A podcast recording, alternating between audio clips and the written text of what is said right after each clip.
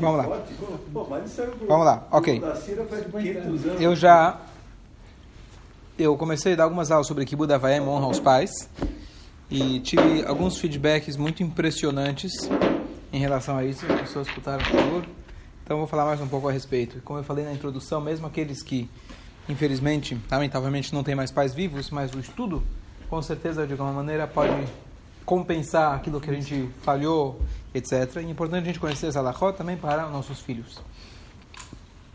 Então, aqui ele traz algumas alahot interessantes. É uma alahá essa aqui um pouco específica, mas é importante conhecer. Quem lê a alahá, faz a brachá. Baruch? Baruch atah? Baruch atah Elo. Melech haolam, sheakol, nihya, bidvaro. Então, existe uma, uma das formas da gente honrar um pai. Então, existe uma alahá que diz que quando Deus nos livre, um pai falece, durante os primeiros 12 meses, toda vez que você vai falar meu pai, você deve dizer Areine Kaparat Mishkavó. Eis desculpa, que eu sou a, o seu perdão, a sua expiação.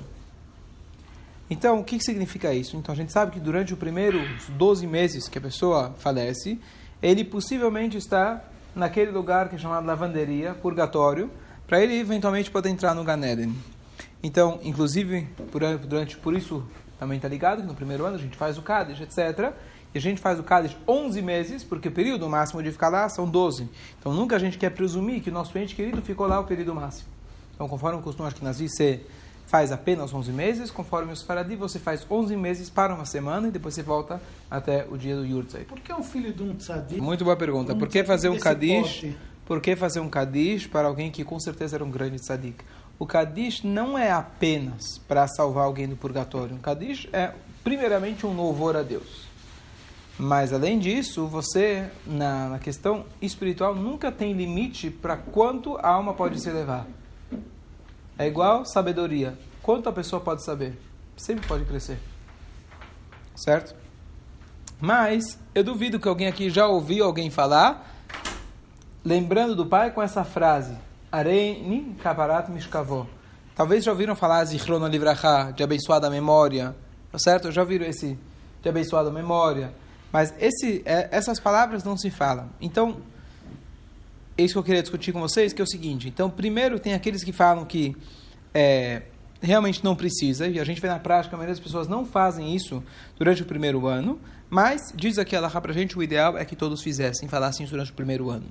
E agora ele só entra na questão se a gente fala isso durante o primeiro ano completo ou apenas 11 meses. Porque se a gente parar o Cádiz para justo 11 meses para mostrar que ele não ficou 12 meses, então você também, quando você vai falar que eu, eis que eu sou a sua expiação, você também deve parar também com 11 meses. Certo? Essa é uma ideia. Depois, depois dos 12 meses, a gente deve falar Zichrono Livrachá, de abençoada a memória. Sempre que você fala de alguém, você tem que falar, tentar falar, ou como você fala, Zichrono Livrachá Lechaye Olamabá. Alguns falam que a sua memória seja lembrada para a vida eterna, a vida do mundo vindouro. Mas, é, isso sim é uma coisa, uma prática importante que deve se ter sempre que você fala de alguma pessoa falecida, especialmente se é um ente querido, especialmente se é um tzadik. Então você fala, não sei se vocês conhecem a, a, a expressão que se fala Hazal. Hazal falaram. O que, que é Hazal? Hazal é o acrônimo de Chachameinu Zichronam Livracha, os nossos sábios de abençoada memória. Então muita gente fala, nossos sábios, nossos sábios. Então o ideal seria falar, os nossos sábios, ou como o grande famoso Arizal. Qual que era o nome do Arizal? Ari. Zal significa Zichrono Livracha. Não tem nome Arizal. O nome dele não é Arizal. O nome dele é Ari. Mashiach vai chegar e falar, ô Rabino Ari. Tá certo? Não é Rabino Arizal. Arizal vai falar o quê? Você está mandando de volta? Certo? Então é Ari o nome dele. Zal é só esse. Já foi introduzido o nome dele para sempre lembrar que é Zichrono Livracha. Mesma coisa com Hazal. Certo? Zal significa Zichrono Livracha, de abençoada memória.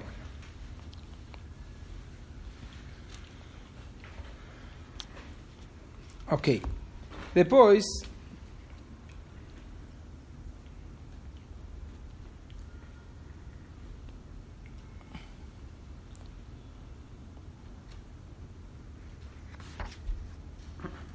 Então, o que acontece? Se um pai, se um pai, um caso estranho, esperamos que não aconteça, mas se um pai chega em casa, nervoso do trabalho, ele fala: Olha, eu nunca mais vou falar com Fulano, e eu mando vocês todos, ninguém aqui em casa pode falar com Fulano. Já aconteceu com uma pessoa na sinagoga, ficou chateada, e ele falou: Não só que não vem, vou proibir meu filho de vir. Tá certo? Deus nos livre. Só ficou chateada, espero que já se acalmou, etc. Mas a pessoa, alguma coisa deixou ela bem chateada. Falou, não venho e não vou deixar mais meu filho vir. Como fica a Allahá em relação a isso? Por um lado, você tem a lei de Kibud Avaem, você tem que respeitar os pais. Por outro lado, o filho está querendo ir, no caso, for uma sinagoga, então a gente sabe a regra clara. O que, que tem que fazer? Pode ir na sinagoga. Tudo que o pai fala que é contra a Torá, então o pai nunca pode proibir um filho de ir numa sinagoga. Ele pode sobrepor o pai por um mestre, por um rabino. Por um rabino. Como aconteceu um caso. Mas agora você vai dizer, bom, então não é sinagoga, mas ele falou para eu não falar com fulano. Então eu vou evitar fulano, passar longe, não vou falar com ele. Diz pra gente aqui, não, você não deve entrar nessa. Isso é um problema do teu pai, da sua mãe, com aquela pessoa. Porque isso é como se fosse é como se fosse que ele está instigando você a odiar fulano ou fulano a te odiar, que ambos é proibido pela Torá. E com certeza. A pessoa tem agido com maldade? Então, a única exceção, Ah. a única exceção é a única exceção é se a pessoa agiu com pura maldade, você não fez absolutamente nada para aquela pessoa, que é muito difícil, às vezes a gente sempre, sem perceber, fez alguma coisa, e você chegou naquelas condições que é possível acontecer, mas é muito raro, onde existe uma mitzvah de você odiar certas pessoas. Então, se chegou nesse extremo, então, pelo contrário, se é, não só que teu pai deve odiar, você também deve odiar. Certo? Vou dar alguns exemplos. Outro exemplo. Se tem uma pessoa que lhe oferece perigo. Se aquele cara é perigoso. Ele pode ser perigoso para o teu filho, você fala, não conversa com fulano, que ele pode te levar para o mau caminho. Então, esse tipo de coisa, com certeza, é uma obrigação do pai ensinar. Mas, de novo, não é uma marlocket, não é que o pai tem algo pessoal contra aquela pessoa. Aquela pessoa oferece um certo risco. Então, com certeza. Então, não é mais uma questão de marlocket. O que a gente está falando aqui é, não fala com fulano porque eu estou chateado e tive uma briga pessoal com ele, no trabalho, o que seja, eu discuti com ele. Não, um filho nunca deve seguir a tradição do pai. Infelizmente, às vezes, os filhos, certo? Por influência dos pais, às vezes já vi, infelizmente, briga de netos. Tá certo? netos ainda brigam um com o outro, nem sabem como começou, mas o avô era brigado eu com o teu avô. Ah, naturalmente o teu pai com o meu pai. E assim fica, Deus nos livre até terceira geração e a coisa se repete, Deus nos livre. Então tem que tomar muito cuidado que um filho, você tem que ser aquele que tem que quebrar essa corrente. Estamos falando aqui de ódio, não estamos falando aqui para dar um comentário um pouco triste que acontece, mas você sabe que na Rússia soviética, infelizmente, é, uma das coisas que eles faziam era delação premiada. Então eles pegavam, Deus nos livre, alguém, um judeu, e faz abrahá. Parou? Mezonot. É isso. Baruch. Amém. Amém. Então Deus nos livre, eles pegavam uma pessoa, torturavam ele das piores maneiras possíveis, até que ele contasse quem, quem são os outros, é, quem são os outros é, agentes que estavam agindo, fazendo judaísmo, etc. Deus nos livre longe de nós, mas a pessoa, quando ela é torturada dessa forma, a pessoa perde qualquer razão. E muitos, infelizmente, foram forçados e falaram, confessaram e contaram dos amigos. Então, lá além Deus nos livre, a gente não pode julgar esse tipo de pessoa, que a gente nunca, a gente não tem ideia do que é esse tipo de sofrimento. Mas é, existem famílias que até hoje não se casam entre si, por todas as gerações, porque o teu avô foi ele que delatou o meu avô. Coisa muito triste. Então ficou como se fosse uma coisa hereditária. Mas é uma coisa, de novo, calma, calma. Mas é uma, mas é uma coisa, é uma situação muito fora do comum, fora da curva, e é difícil a gente julgar, julgar esse tipo de caso. Aqui tem uma coisa muito curiosa e prática. Nós sabemos que quando uma pessoa faz uma geirut, uma conversão adequada conforme a Allahá, é a única conversão que existe, e o que acontece, ele é chamado um tinok shenolad. Ele é como se fosse uma criança que nasceu. Inclusive, o aniversário dele, judaico, é o dia que ele se converteu. Que ele foi lá no Beidin, foi na mikve, fez o Brit Milá, etc. Aquele dia é chamado Ah, é? o dia do aniversário dele. Ele nasceu de novo. Então o que acontece? Como fica em relação a Kibud Avaem? Porque agora quem é chamado Eloquei Avoteino, quando ele fala Deus dos meus pais, Deus de Abraham, Deus de Isaac, Deus de Jacob, meus pais, os pais dele são Abraham, Isaac e Jacob. E os pais biológicos dele perdem não. identidade. Então, não, então, o que, que significa? Não são pais dele no sentido alárrico, no sentido de pais dele. Quando ele vai subir na Torá, você não vai falar Ben, fulano, não judeu. Você vai falar Ben, Abraham, filho de Abraham, filho de Sará. Então, biologicamente, óbvio que são pais dele, mas no aspecto alárrico, eles não são pai dele.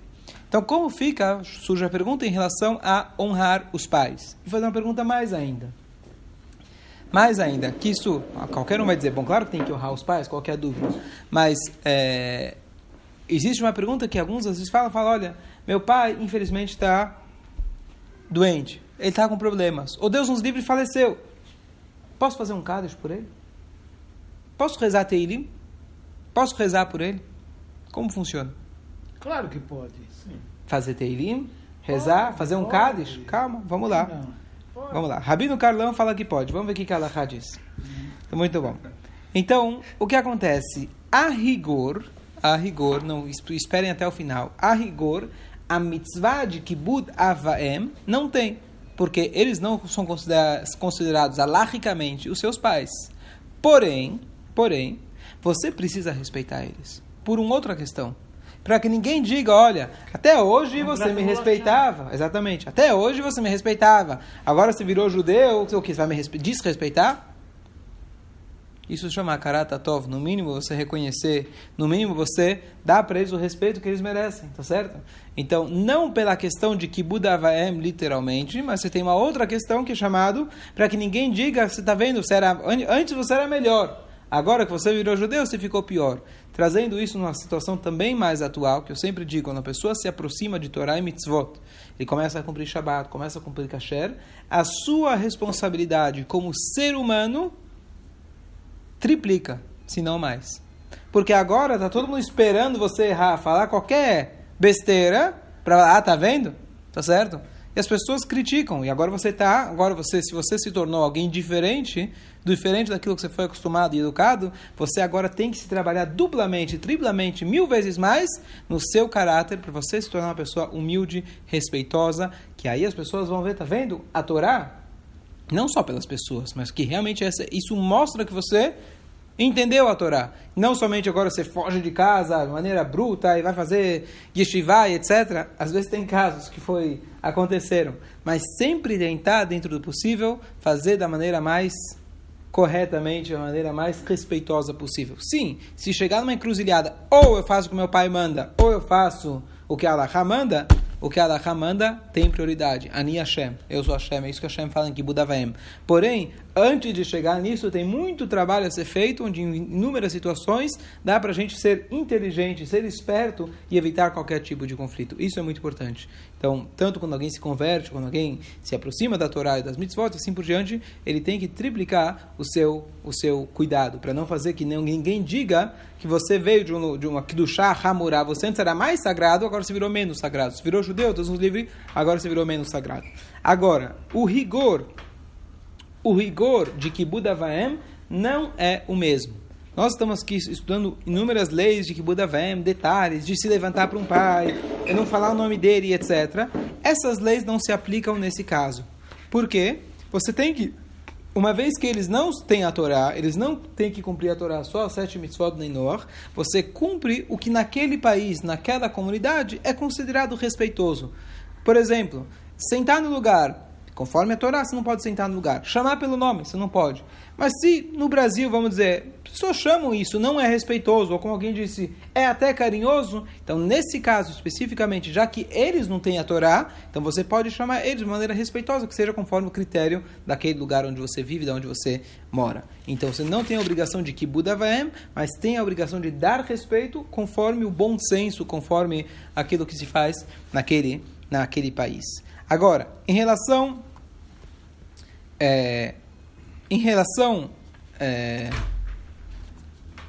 em relação ao luto, Deus nos livre, certo? Então, se ele perdeu um pai que não é judeu, perdeu a mãe que não é judia, então, a rigor, novamente, não tem luto. A rigor, não tem luto, certo?